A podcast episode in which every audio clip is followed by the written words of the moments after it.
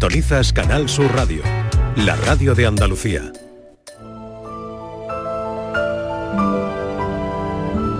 La tarde de Canal Sur Radio con Mariló Maldonado.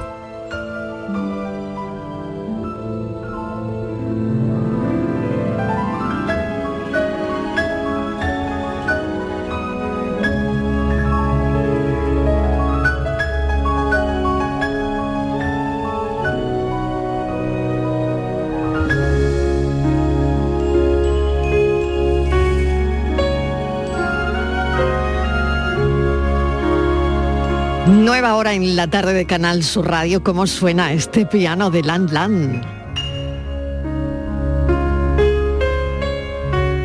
Flipante, me encanta.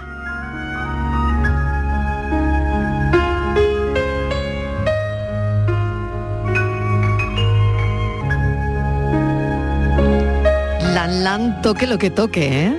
Esto es de la Bella y la Bestia.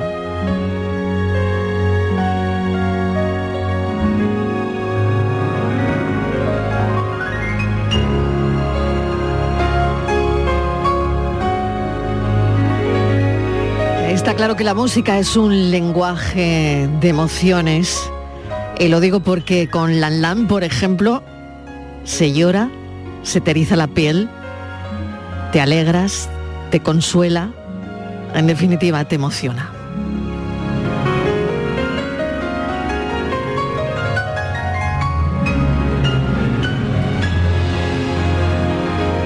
Aprender a tocar un instrumento, de eso vamos a hablar hoy en, nuestro, en nuestra tertulia de las 5 en nuestro cafelito y beso, porque bueno, se necesita cierta sensibilidad, pero queremos saber si habéis aprendido a tocar algún instrumento, hasta dónde habéis llegado, porque es verdad que la música nos eleva, nos transporta, nos acoge en su regazo.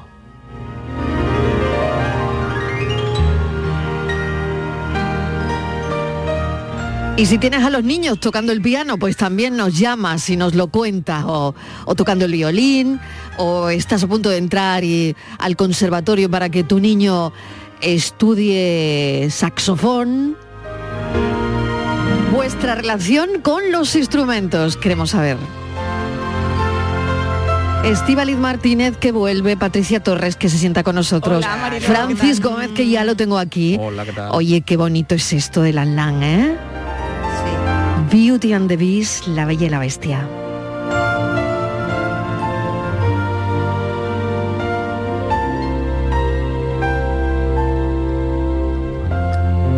Bueno, a ver, vosotros habéis tocado un instrumento, lo habéis intentado, tocáis, no tocáis. Yo lo primero que quiero decir es que espero que Fran no haya elegido esta canción mm, refiriéndose a ti y a mí. Pero bueno, ahí lo dejo. Ay, de verdad. Bueno, bueno, pues sí, Qué bello eres, qué bello eres. no te digo nada. ¿Y qué cosa se te ocurre? Nosotros no lo hemos pensado, ¿eh? Bueno, bueno. Eh, nunca se sabe. Oye, a mí me encantó el musical, ¿eh? lo he visto como, yo qué sé, como tres precioso, veces porque llevé a llevé a mi suegra, llevé a mis niños, llevé a mi hermana y cada vez que, bueno, vivía yo en, en Londres y cada vez que venían, pues íbamos a ver el musical. trasladas, yo me lo, me lo aprendí de memoria, porque que no es que sea yo mucho, mucho de musicales, pero claro, ¿dónde, ¿dónde iba a llevar a las visitas? Pues a un musical.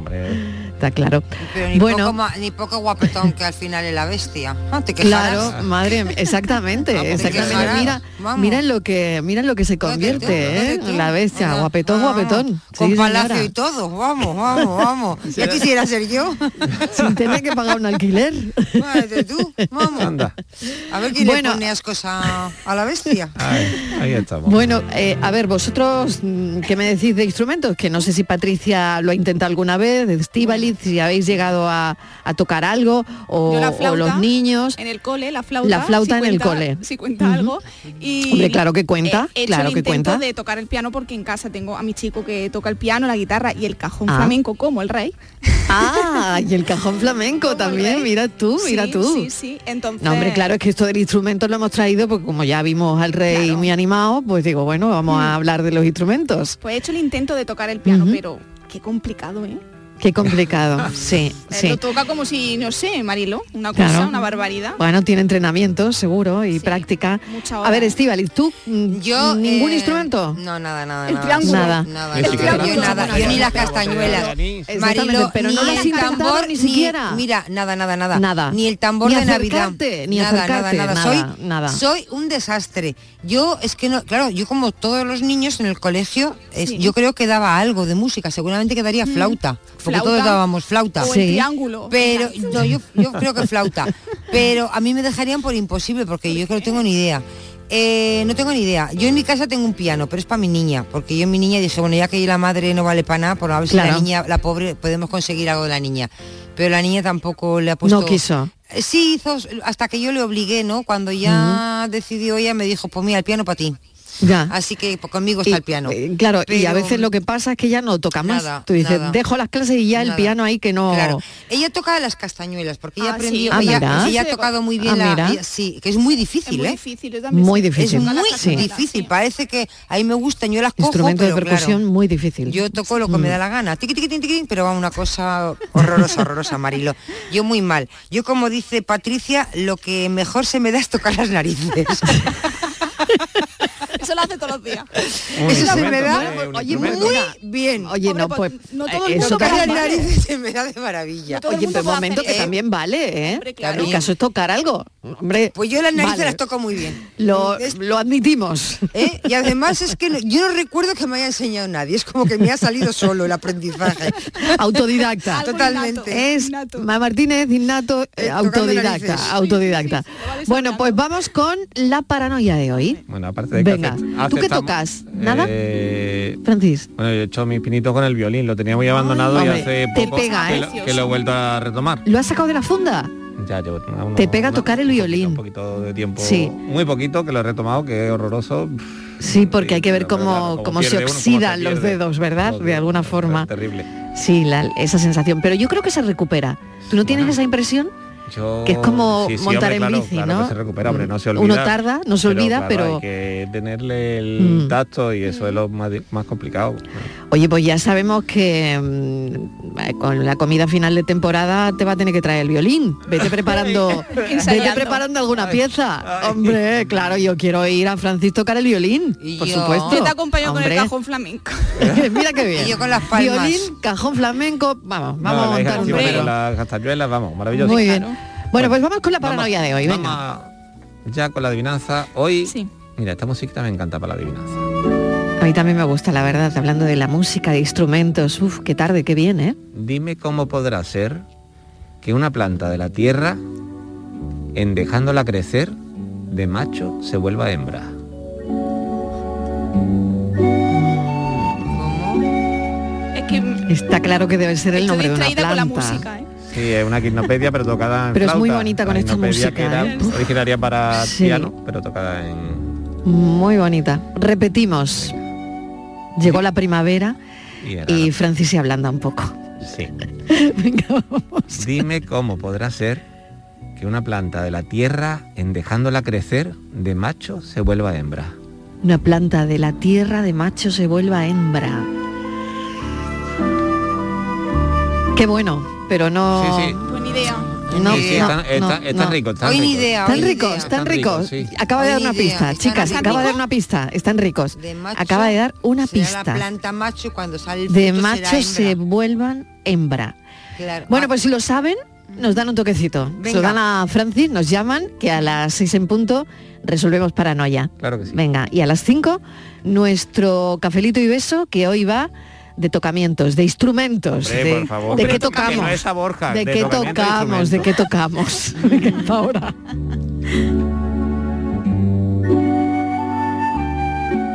La paranoia de la tarde.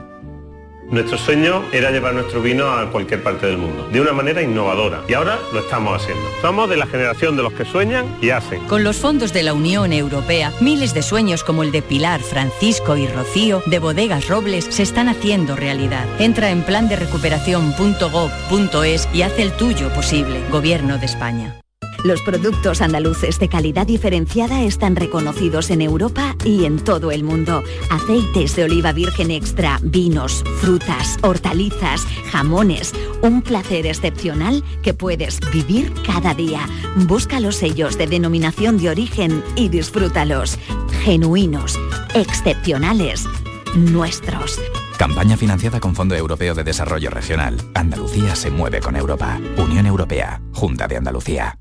Las peritas de agua, los plátanos y el aguacate. ¿Algo más? Sí, decirte que te considero, bueno, os considero como a mis hijos. Higos, claro, muy ricos los tengo. Hijos, hijos. Vosotros, los dos, hijos míos. Madre no hay más que una. Claro que por 17 millones a lo mejor te sale alguna más. Ya está a la venta el cupón del Extra Día de la Madre de la 11. El 7 de mayo, 17 millones de euros. Extra Día de la Madre de la 11. Ahora cualquiera quiere ser madre. A todos los que jugáis a la 11, bien jugado. Juega responsablemente y solo si eres mayor de edad. Semana Santa. Vivencias. Recuerdo. Devoción. Tradición. Y un año más con el corazón renovado de emoción a flor de piel. Vive la Semana Santa de Andalucía. Con el corazón. Canal Sur Radio. La Semana Santa que llevas dentro. La sombra, la sombra vendo. Don Manuel Hidalgo, responsable de ventas de Tordos Quitasol, nos informa. En esta época del año podemos instalar con comodidad todo tipo de tordos y carpas en todos los modelos y sistemas, tordos con motor y tordos automáticos. Pero eso saldrá carísimo. Ese es un error, José Antonio. Estamos con precios en promoción y con facilidades de pago. No me diga más. Llámenos al 954 33 29 88. Recuerde, 954 33 29 88 y olvídese de aquello ya tan lejano de... Leopoldo, échame el tordo. Y pase a la modernidad, a... Corrito, dale al botoncito. Tordos y carpas quitasol, la sombra de Sevilla. Porque viajar es soñar, yo quiero soñar contigo. Cierra los ojos, déjate llevar. Solo imagina una ciudad, una montaña, sobre ella un castillo y en su interior, como si de un cuento se tratara una gruta con mil y una maravillas. Porque viajar es soñar. Aracena, la ciudad de la Gruta de las Maravillas. En Cooperativa Horticultores El Torcal apostamos por una agricultura sostenible basada en la rotación de cultivos y el uso racional de las prácticas agrarias. Trabajamos con un grupo de agricultores que cultivan y cuidan sus tierras en óptimas condiciones para el cultivo de la patata, entre otros. Contribuimos al desarrollo agrario y social de la Vega Antequerana. Horticultores El Torcal, siempre trabajando juntos. La inminencia de la Semana Santa de Sevilla en el llamador. Este miércoles desde el restaurante Nao, cocina de vanguardia en las setas de la Encarnación y terraza en la azotea. Restaurante Nao en la Plaza de la Encarnación número 5.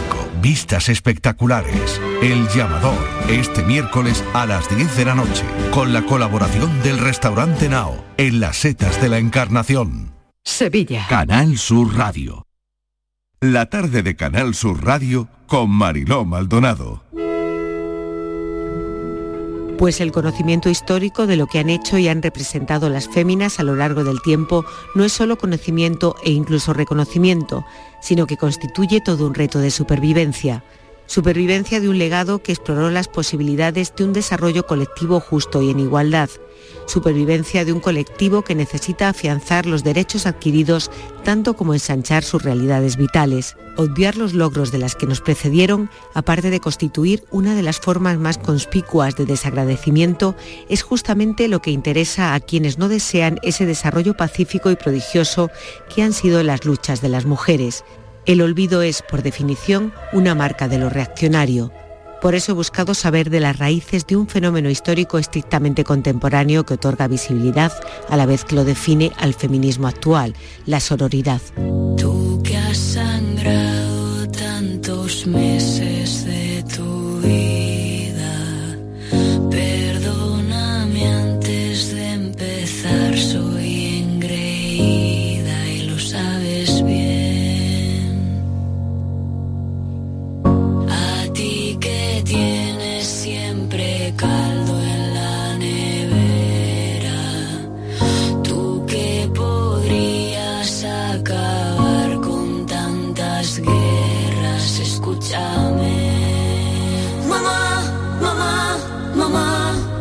Casi las 4 y 20 de la tarde, carne de pensamiento, el cuerpo postcontemporáneo de Herminia Luque. La recibimos en este estudio. Herminia, bienvenida. Buenas tardes, encantada. Gracias por acompañarme. Te veo sin mascarilla porque la última vez he de recordar Sí, que en este sí. mismo estudio las dos llevábamos mascarilla. Sí, sí. Pasamos un rato extraordinario, Sí. pero es verdad que las circunstancias eran otras y eh, ahora podemos respirar. Ahora Qué podemos bien, qué respirar. bien verte la cara, qué bien. Bueno, licenciada en Geografía e Historia, es profesora de Educación Secundaria. Mm, amar tanta belleza, recibió un premio, premio Málaga de novela, eh, premio Fundación José Manuel Lara, bueno, editada por José Manuel Lara. Eh, el ensayo mm, impera en su vida, siempre guapa, bitácora de Poseidón, en fin, y tantas y tantas obras interesantes, amar tanto los libros.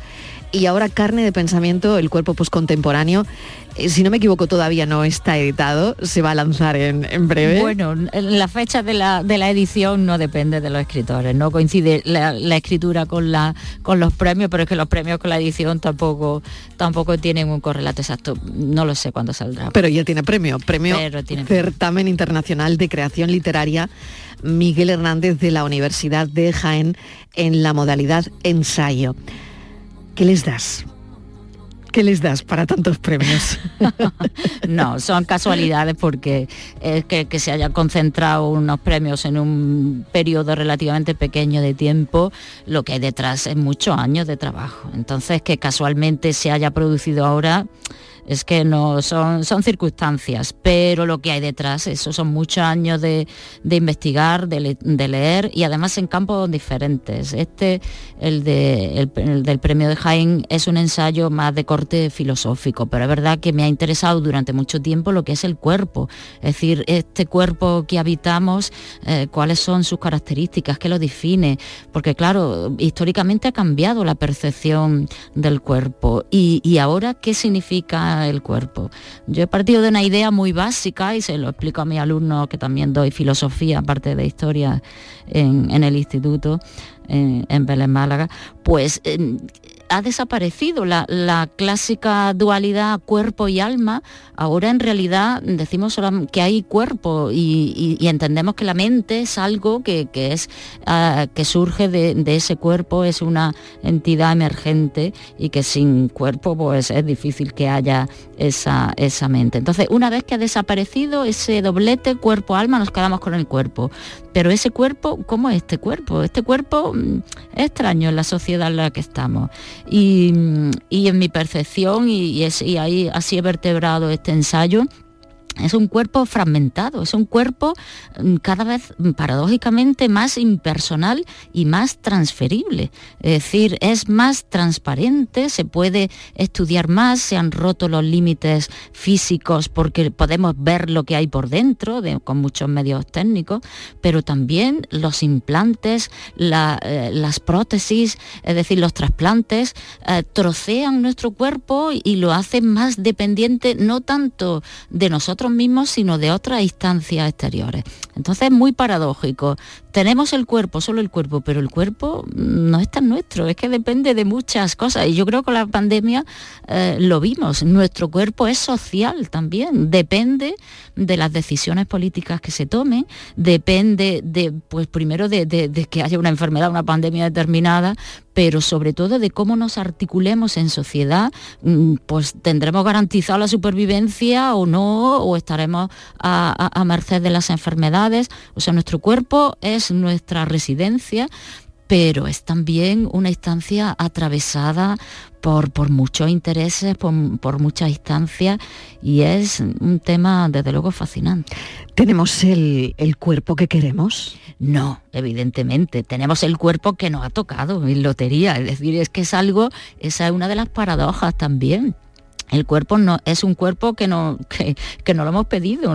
Primero no hemos solicitado estar aquí y luego no hemos pedido ese cuerpo. Si hubiera cuerpo por, catálogo, vaya, sería fabuloso, pero hasta ahora me temo que no, no es así. Es decir, es un cuerpo no solicitado, una vida no pedida. Tenemos lo que tenemos. Ahora, con lo que hacemos, evidentemente, con él sí depende de nosotros, pero claro, siempre dentro de las limitaciones impuestas por nuestro físico, por nuestro sexo, por las características por, las enfermedades sobrevenidas, etc. Entonces el cuerpo pese a los avances tecnológicos, Mm, sigue siendo lo que es, es un cuerpo biológico con una finitud y, con un origen que no está en nuestras manos. Y eso yo creo que nos descoloca un poco, es decir, nos creemos que tenemos unas tecnologías que no lo van a solucionar todo, pero en realidad el ser humano sigue siendo exactamente igual que hace, mm, bueno, como mínimo 200.000 años. Mm. Y, luego, bueno, que podemos hacer y mejorarlo y podemos ampliar sus posibilidades, pero el cuerpo está ahí siempre con sus demandas y tenemos que atenderlas, no podemos ignorarlas. ¿Cómo perciben los adolescentes? Eh, Herminia, tú que trabajas con ellos, que eh, estás ahí en, una clase donde me imagino que hay horas en, las que todos son hormonas, que saldrán por la ventana incluso, no lo sé. Eh, ¿Cómo perciben los adolescentes su cuerpo en la era que estamos viviendo de la tecnología de la información, de las redes sociales. ¿Qué hacemos con eso? Pues es, bueno, yo creo que la, adolescencia en sí misma es muy problemática en relación con la percepción del cuerpo. Yo creo que todos tenemos alguna experiencia que contar al respecto.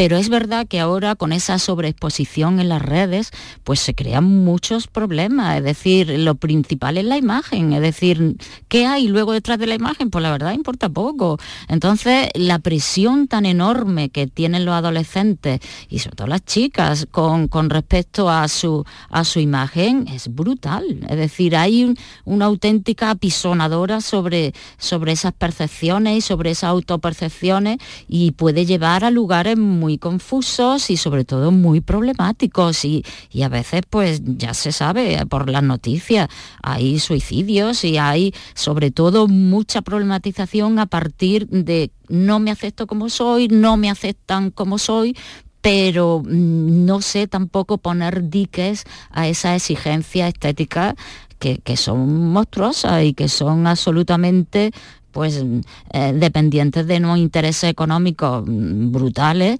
y que están perjudicando mm, la salud física y sobre todo la salud mental de, muchos de los jóvenes. Poner diques a eso es muy difícil y la educación yo reconozco que tenemos una herramienta no sabemos cómo hacerlo, Armenia. Es mm. que es que es una estamos en una sopa de imágenes y estamos en una eh, un ecosistema eh, mediático que es que es que es muy difícil em, salirse de él o, tener las ideas claras eh, dentro de él. Y la adolescencia, de luego, una etapa de, la confusión por excelencia eh, y es muy, muy problemático. Te llevo al, al tema que se está hablando hoy durante todo el día, durante todo el día porque bueno, es la portada de Lola. Nos hemos querido, nos hemos querido nosotros alejar totalmente de alguna forma de lo que es la, noticia mm, del corazón, mm, del salseo, por así decirlo, para ir a la ley esta tarde y contarles mm, pues la historia que tiene todo esto con todas sus aristas. ¿no? Eh, nos estamos refiriendo a la maternidad de Ana Oregón, portada de la revista Hola. Eh, claro, hablando de un ensayo sobre el cuerpo, claro, me viene, eh, vamos, me viene al pelo preguntarte sobre esto, ¿no? sobre la maternidad subrogada, sobre el elegir el cuerpo, el cuerpo de otra mujer para que en ese cuerpo esté el niño que tú vas a, criar y vas a ser tú la madre, ¿no? como en el caso de Ana Oregón. Bueno, es que en el ensayo, claro, una parte es el trato el tema de, del cuerpo de las mujeres, que sobre todo mm, siempre se ha troceado y se ha escogido la sexualidad y la reproducción como lo específicamente femenino, es decir, se ha focalizado ahí.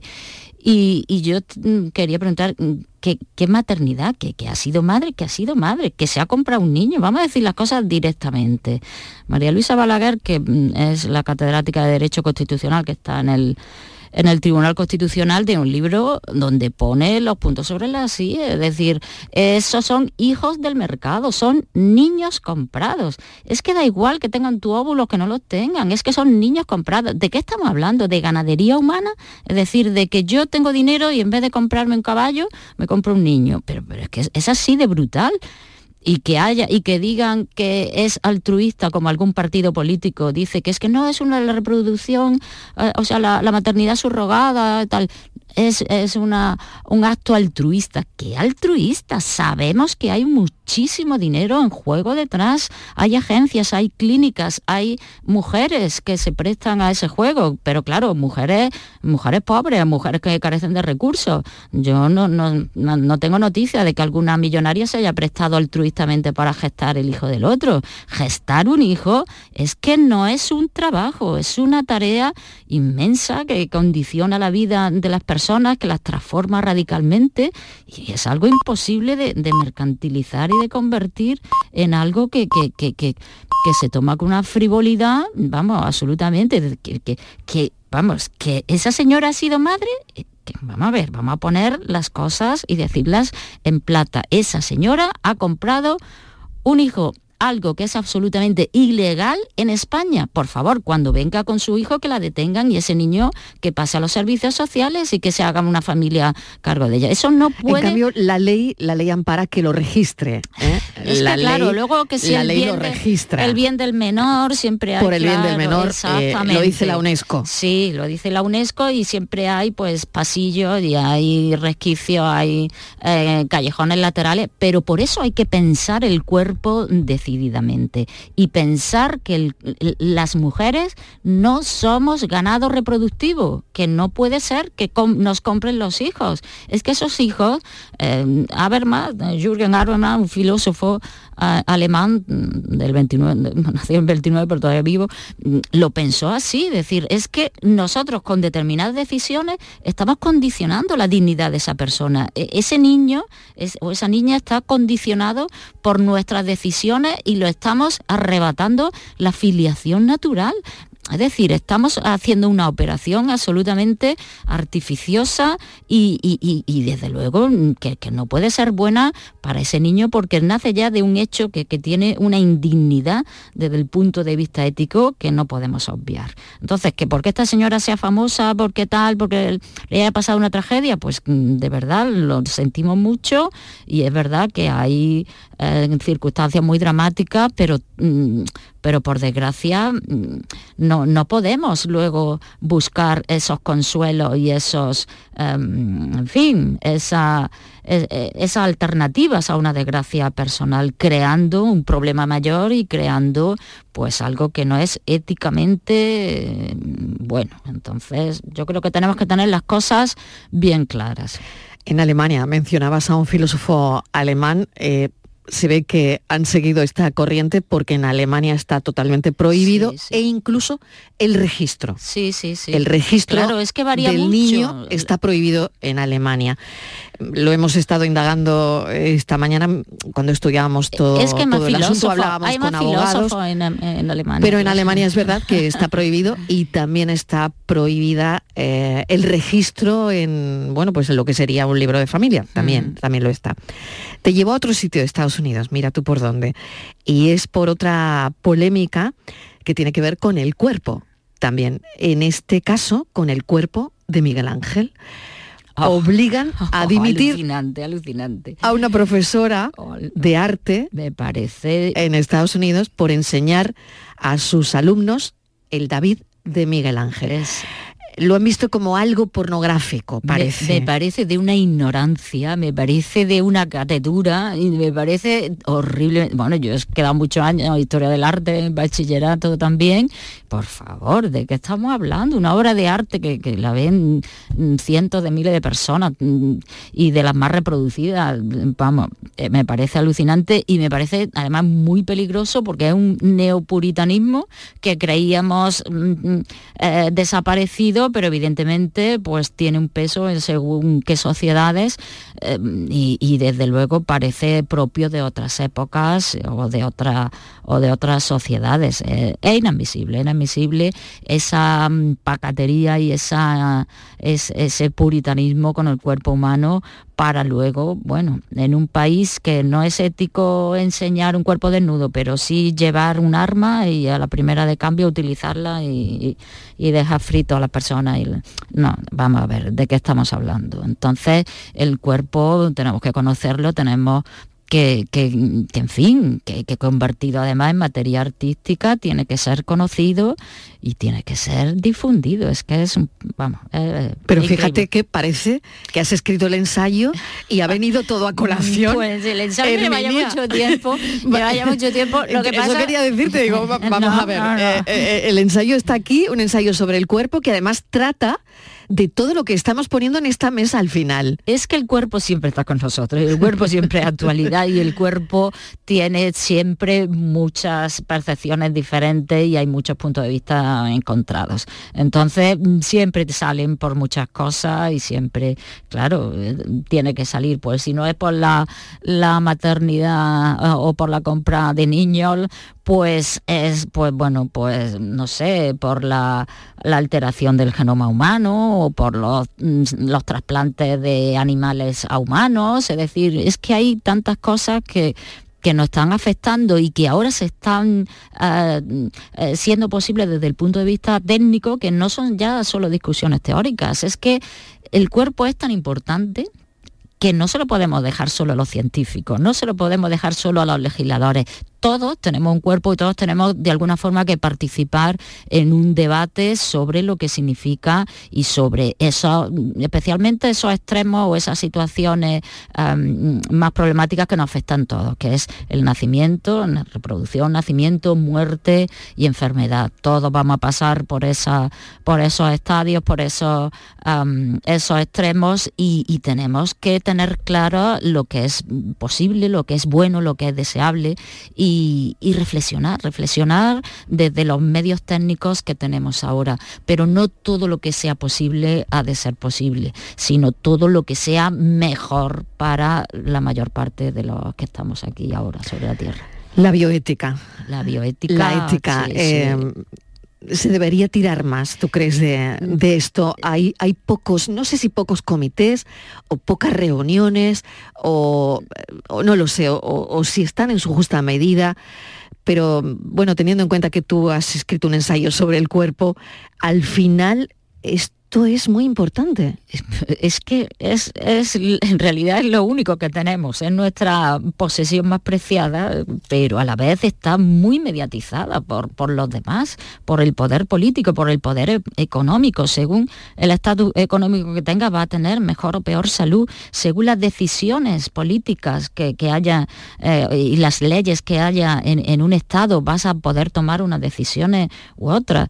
Entonces es muy importante mm, y sobre todo tener conciencia de que hay mm, cosas que se han hecho para mejor, que no retrocedamos y que haya una mayor libertad y que siempre sea en favor de los individuos, del desarrollo de sus capacidades, de sus posibilidades y no para favorecer a, X o a tal o constituir tal o cual mercado. Es decir, los individuos debemos de tener que poder tomar nuestras propias decisiones, pero con una libertad fundamentada. Y yo creo que falta, pues es un poco de formación y de reflexión sobre, sobre lo que significa eso.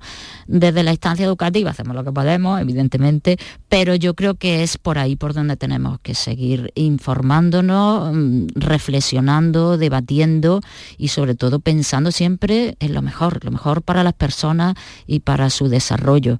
y, separando de intereses mm, brutales desde el punto de vista económico. Te damos la enhorabuena por el premio, se me pasa en un pispa siempre que vienes.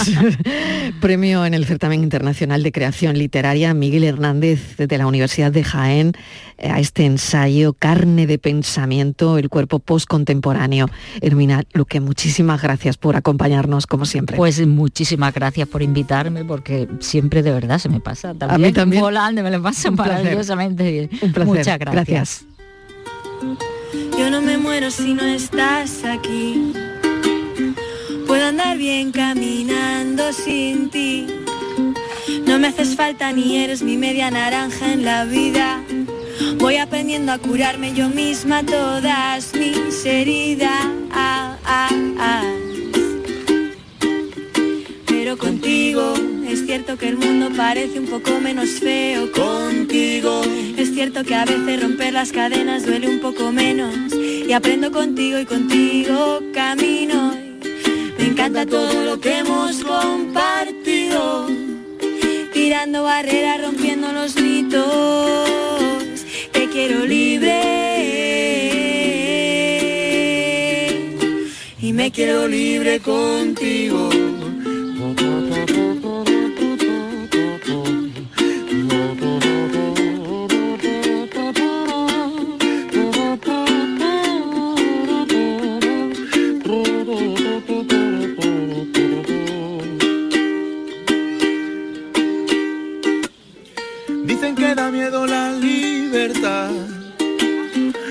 Sentirla nunca más miedo me da.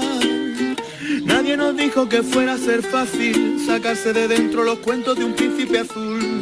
La luna me dice que puedo ser bruja, ser fea y violenta y matar a algún rey. Romper los esquemas, quebrar el sistema, coger una escoba y en vez de barrer, lanzarme a volar en la noche. Sin miedo de ir sola por un callejón. Sin miedo de hacer lo que me salga del contigo. Es cierto que el mundo parece un poco menos feo contigo. Es cierto que a veces romper las cadenas duele un poco menos. Y aprendo contigo y contigo camino. Me encanta todo lo que hemos compartido. Tirando barreras, rompiendo los mitos. Te quiero libre. Me quiero libre contigo. Te quiero libre y me quiero libre contigo.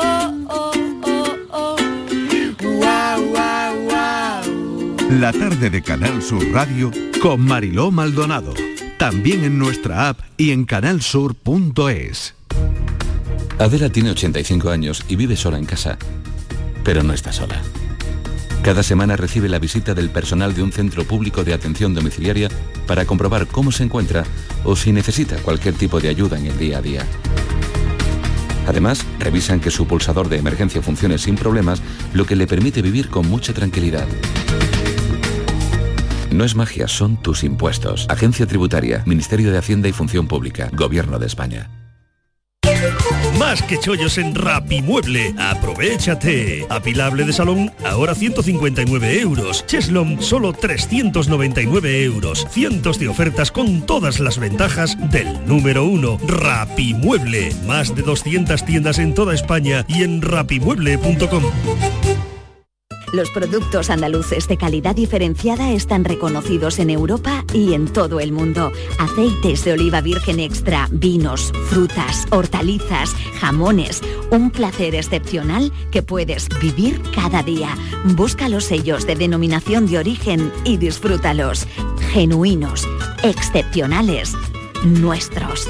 Campaña financiada con Fondo Europeo de Desarrollo Regional. Andalucía se mueve con Europa. Unión Europea. Junta de Andalucía. La información más útil, el detalle de lo que pasa en Andalucía y en tu entorno más cercano, lo tienes en La Mañana de Andalucía con Jesús Vigorra. Con toda la actualidad, los protagonistas y las opiniones que te interesan. Buenos días Andalucía, son las 6 de la mañana. La Mañana de Andalucía con Jesús Vigorra. De lunes a viernes desde las 6 de la mañana. Más Andalucía. Más Canal Sur Radio. ¿Buscas un espacio diferente para celebrar tus eventos?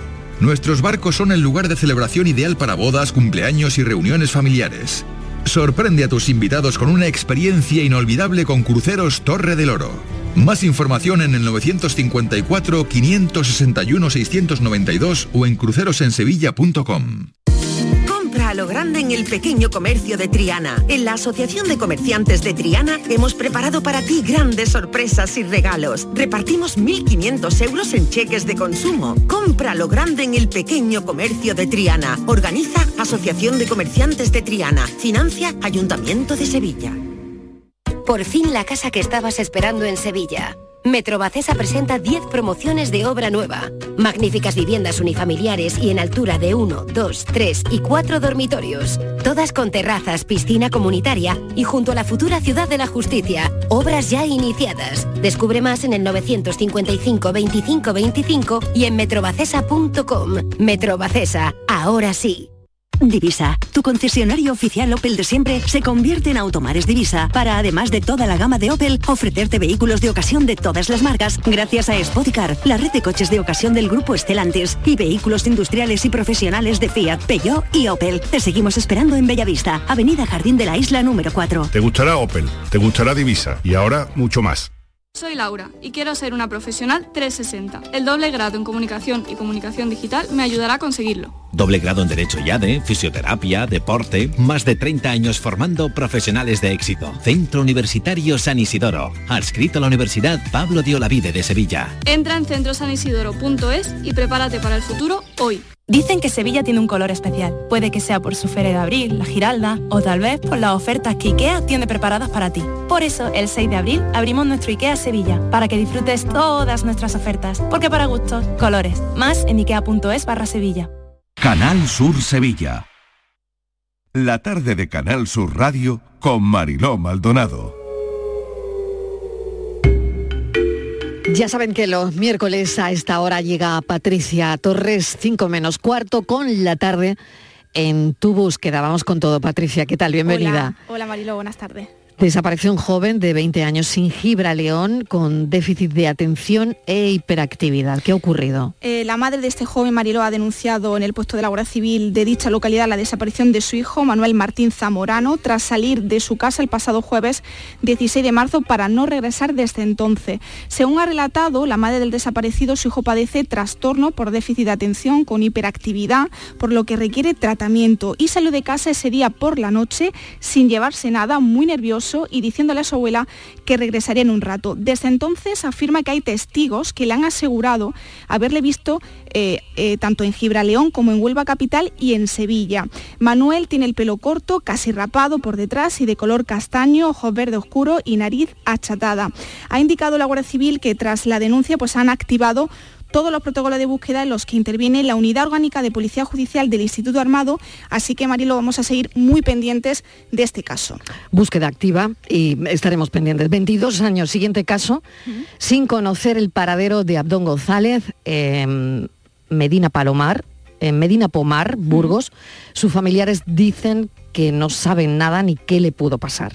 Sí, ese día había quedado con un amigo de Medina de Pomar, pero no se presentó a la cita, le resultó extraño y dio la voz de alarma a sus familiares. El hombre de 69 años era soltero y vivía solo.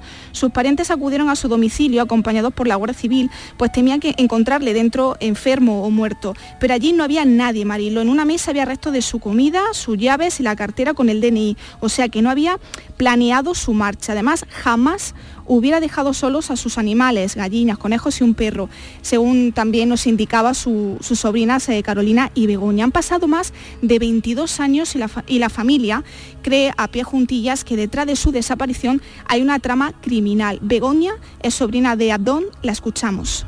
La familia, no solo en nuestro caso, sino que es el sentir de la mayoría de las familias de personas desaparecidas, nos sentimos bastante abandonadas y desprotegidas por parte de las instituciones. También es justo decir que contamos con otros apoyos como el de la Fundación QSD Global, que siempre están ahí a nuestro lado con una palabra de aliento, las propias familias que nos entendemos y apoyamos unas a otras, y medios de comunicación como el vuestro que seguís difundiendo los casos, especialmente los de larga duración que la gente tiende a olvidar. El caso de nuestro tío Tom González policialmente sigue activo, pero en la práctica es como si no lo estuviera. Hace mucho que no tenemos contacto con el equipo de Policía Judicial de la Guardia Civil que lo lleva. Suponemos que como no hay nada nuevo que decir, piensan que para qué nos van a llamar. Creemos que esta es una idea equivocada, porque una simple llamada te anima a pensar que están ahí, que no se olvidan de ti. En cualquier caso, vamos a seguir adelante, vamos a seguir luchando, fundamentalmente por nuestra madre y nuestra tía, que han sufrido muchísimo y siguen haciéndolo. Pedimos en nuestro nombre el de todas las familias de personas desaparecidas, que lamentablemente somos muchas, demasiadas, que no dejen que caigan en el olvido. Muchas gracias por vuestro apoyo. vamos a seguir llamándoles, nosotros vamos a seguir llamándoles. Sí, porque la familia sigue pensando que no se marchó eh, voluntariamente, así que mandamos un fuerte abrazo a, a la familia de Abdón. Hoy queremos también hacernos eco de la desaparición de Francisco Quesada hace 11 años en Torrelavega, en Cantabria, una desaparición rodeada de muchos silencios, Patricia. Sí, Francisco salió de su domicilio en el pueblo de Tanos, sobre la Vega, y no regresó. Según la versión de su exmujer, habían discutido y se marchó con lo opuesto porque no llevaba ni la documentación, ni dinero, ni tampoco su teléfono móvil. Todo ello según la versión de su exmujer, quien además les aseguró haber interpuesto la denuncia por su desaparición. Pero la gran sorpresa, Mariló, que descubrió la familia de Francisco tras cinco años después de, de su desaparición, es que todo eso era mentira y que su exmujer no había interpuesto la denuncia formal. La familia lleva luchando desde entonces para que el caso de Francisco no se cierre judicialmente. Vamos a hablar con Elena, que es hermana de Francisco. Elena, bienvenida, gracias por acompañarnos. Hola, buenas tardes. Muchísimas gracias por, por eh, este momento eh, en la radio con vosotros. Bueno, la primera pregunta que hacemos es cómo os encontráis, cómo estáis en este punto y hora. Pues estamos un poco descorazonados. Eh, discúlpame que todavía tengo un poco de restos de la gripe que he pasado. adelante, adelante. Ah, vale. Ah, estamos un poco descorazonados porque, a ver, judicialmente está el, ah, asunto de mi hermano Francisco parado, eh, porque el juez no ve eh, ningún indicio de delito en todo en todas las declaraciones que hay de personas que han pasado eh, prestando declaración, en todos los indicios. Él no ve indicios donde todos los demás los vemos. Ese es el problema que tenemos. ¿Qué pasó exactamente ese día, Elena? Ah, mi hermano estaba trabajando en Santander con un primo mío y con un amigo suyo que es carpintero, su amigo de toda la vida, son eran muy amigos. Eh, y Esteban, cuando acabaron de trabajar, eh, le llevó hasta, bueno, a ver, hicieron sus paradas en sus respectivos sitios de trabajo para recoger herramientas y dejar lo que llevaban y luego, ah, bueno, pues tomaron algo eh, y le llevó a casa y le dejó en el portal de casa. Ah, dice Esteban sobre las 10 de la noche. Él llegó a casa y esto ya es versión de su eh, hoy día es mujer, entonces era su mujer. Eh, ella, él llegó a casa antes que ella y bueno, cuando ella llegó, pues él eh, tendría sus suspicacias y pues empezó a preguntarla qué había pasado, por qué llegaba tan tarde, por qué había llegado más tarde que él, de dónde venía, con quién has mm. estado. Bueno, mm. de ahí se originó una discusión que terminó en una pelea y Posterior a eso, esa es la versión que ella me dio a mí personalmente eh, el día que la llamé para preguntarle qué había pasado, uh, por qué mi hermano se había ido o qué era lo que había pasado. Y a partir de ahí, eh, pues ya nunca más hemos vuelto a hablar. Eh, em, sí que fue a decirle a mi madre que mi hermano había desaparecido, que no se preocupara, que había puesto la denuncia por la desaparición y que y que bueno pues que habían discutido lo mismo que me había dicho a mí. Pero ella me cambia algunas... esa versión, Elena. Ella cambia esa versión. Eh, ella cambia la versión eh, de que mi hermano se ha ido. Sí. Eh, bueno, ella cambia la versión, depende con quién hable. A lo largo de todos estos años, pues ha, habido personas que les he dicho que mi hermano estaba en Marruecos, en una cárcel de Marruecos, que estaba en Barcelona, que estaba en el Algarve en, Portugal, pero lo que pasó realmente en aquella casa lo saben ella, la que hoy día es mi escuñada, su madre, que también estaba en la casa aquella noche, no sabemos por qué, porque no vive en aquel domicilio, y su hija, que en aquel momento tenía 17 años, mi sobrina Adriana. Y hasta el día de hoy jamás hemos conseguido hablar con ninguna de las tres cara a cara. Siempre son evasivas, siempre sí ya quedaremos. Con mi sobrina siempre es así. Ya quedaremos, sí, no te preocupes, pero hasta el día de hoy no hemos podido hablar cara a cara con Seis años en esta situación. seis años en esta situación. No, 11 años. 11, vale. 11 años, pero eh, Mariló, Sí, la a los familia... cinco- Perdón, Sí, sí, perdona, sí, Elena, sí. la familia se entera Sí, que sí, no había interpuesto la denuncia eh, seis años después de la desaparición de Francisco, ¿no, Elena? Sí. O sea, seis Eso es, años habían después, pasado cinco- esta- Está en una versión que no, eh, que de hecho no era así porque no había denuncia. No. Vale. No, eh, mm, fue una casualidad, eh, bueno, o una causalidad de la vida Sí. que eh, la policía municipal de la ciudad de Torlavega se presentó en el domicilio de mi madre preguntando por mi hermano Francisco. Le atendió mi hermano Benjamín. Nosotros somos, eh, hemos sido siete hermanos. Hoy día quedamos cinco. Mi hermano el mayor ya había muerto hacía unos años de un tumor cerebral y bueno, pues los seis restantes, eh, pues como siempre, éramos una piña y así seguimos todos los que, los que quedamos hoy en día. Entonces Benjamín es el que atiende a, los municipales, a la policía municipal, y le mm, preguntan por él y Benjamín dice que Francisco no vive allí, que, Francisco está desaparecido desde hacía cinco años y medio, desde el año 2011, concretamente enero de, o sea, diciembre del 2011. Y, la policía le dice que están eh, los impuestos de circulación de sus dos vehículos sin pagar desde hace eh, todo ese tiempo, desde el año 2011, y que por eso han ido a reclamarle allí. Y mi hermano le dice que hay una, una denuncia puesta por la desaparición de, de mi- de Francisco y que, que obviamente pues que allí no, no está. El policía le dice que no, no, que no hay ninguna, eh, ninguna denuncia eh, puesta por la desaparición, que mm, al día siguiente baje por la mañana y que aunque no sea su competencia, porque eso compete a, a la Policía Nacional, pues que le va a enseñar que efectivamente no hay ninguna denuncia por si él la quiere poner. Claro, habían pasado cinco años y medio. La sorpresa al día siguiente por la mañana, cuando Benjamín baja a la comisaría, es pues eso, increíble. Es increíble que todos estos años hem- hemos estado, toda la familia, todos los amigos, toda la gente que rodeaba a Francisco pensando que esa denuncia estaba interpuesta, pues que, hombre, nos extrañaba, que no nos habíamos nunca a declarar a ninguno, pero digo, bueno, hemos pensado todos, ellos estarán haciendo su investigación.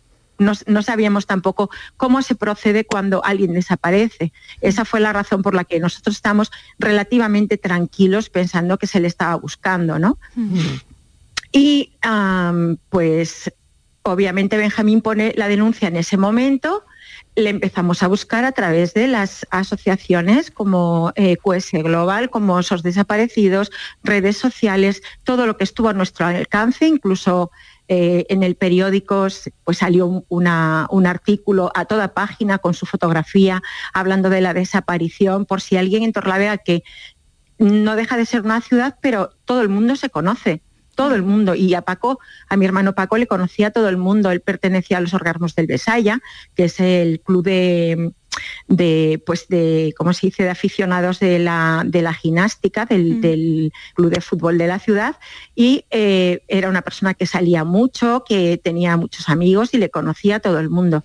Si mi hermano se hubiera ido eh, a ver, conociéndole bien en una discusión como la que tuvo con, con su, con, su, con su entonces mujer y con su hija, que eh, lo más sorprendente es pues que incluso con su hija haya trascendido la discusión porque era adoración con su hija, no, no tenía otro, otro miramiento en la vida. Lo lógico es que él se hubiera bajado hasta Torlavega, que está muy poco, muy poca distancia, y yo qué sé, pues se hubiera ido pues a tomar algo a algún sitio a ahogar penas, como se suele decir vulgarmente, ¿no? Pero es que mi hermano se marchó sin nada, nada. No llevaba dinero, no llevaba documentación, no llevaba llaves, no llevaba el coche, no llevó el teléfono móvil. O sea, es que eso no se lo cree nadie. Nadie. Que luego toda mi familia le rodea. O sea, yo soy la que más lejos vivo de él, pero todos los demás, todos los demás hermanos y mi madre, ninguno vive a más de cinco kilómetros de él. Tenemos casi, Patricia, que despedir ya un, Sí. un minuto porque tengo que ir con, con Enrique, pero bueno, qué caso tan extraño, ¿eh? Tan Sí, sumamente extraño, extraño. Y sobre todo la actitud, Elena, de ellas tras la desaparición de, de tu hermano, ¿no? Sí. Como si no hubiese pasado nada. Sí. A ver, ellas mm, cuando empezamos a buscar, cuando se pone la denuncia y empezamos a buscar en redes, en redes sociales, eh, claro, eh, compartimos con su hija, que es la que tiene en aquel momento todavía redes sociales abiertas, compartimos eh, con ella todo y ella eh, todo lo va borrando. Y todas las veces que hemos querido hablar con ella, imposible. Bueno, con, la mujer ya eso lo vamos a dejar aparte. Mm. Y luego, en 11 años, ni una sola visita a, a mi madre, por ejemplo, cuando iban a verla todas las semanas, ni una sola llamada para preguntar que, si sabemos algo de mi hermano. Y, esos son pequeños indicios de todo, todo lo que se ha ido acumulando durante mm. estos, estos 11 años, que todo nos indica que mi hermano no salió con vida de casa, de su hogar, vamos. Tengo que dejarlo aquí, volveremos sobre este asunto. Elena, mil gracias, un saludo. Gracias a vosotros. Muchas gracias, Marilo, muchísimas gracias. Patricia Torres. Voy con Enrique para que me cuente el avance de hoy del programa Por tu Salud. Enrique, bienvenido. Hola, muy buenas tardes, eh, Mariló. Pues mira, eh, muy brevemente vamos a hablar de la salud de los pies. Se avecinan grandes caminatas por una cosa o por otra, sean de senderismo, sean de playa sean semanas enteras, sean de lo que quiera que sea, ¿no? Y entonces, como siempre, es un momento, un punto en el calendario interesante, así que hemos convocado a nuestra podóloga de referencia, Silvia San Juan, para atender todas aquellas cuestiones y aportarnos también eh, pues lo que dice la podología, ¿no? A propósito de ciertas precauciones a tener en cuenta para no estropearnos la Semana Santa, que claro. más de una vez ha pasado, ¿a que sí? es el momento, además, Enrique, es el momento. bueno, pues, pues hablaremos de eso, con todas las llamadas de los oyentes. Hasta ahora. Hasta ahora, muchas gracias.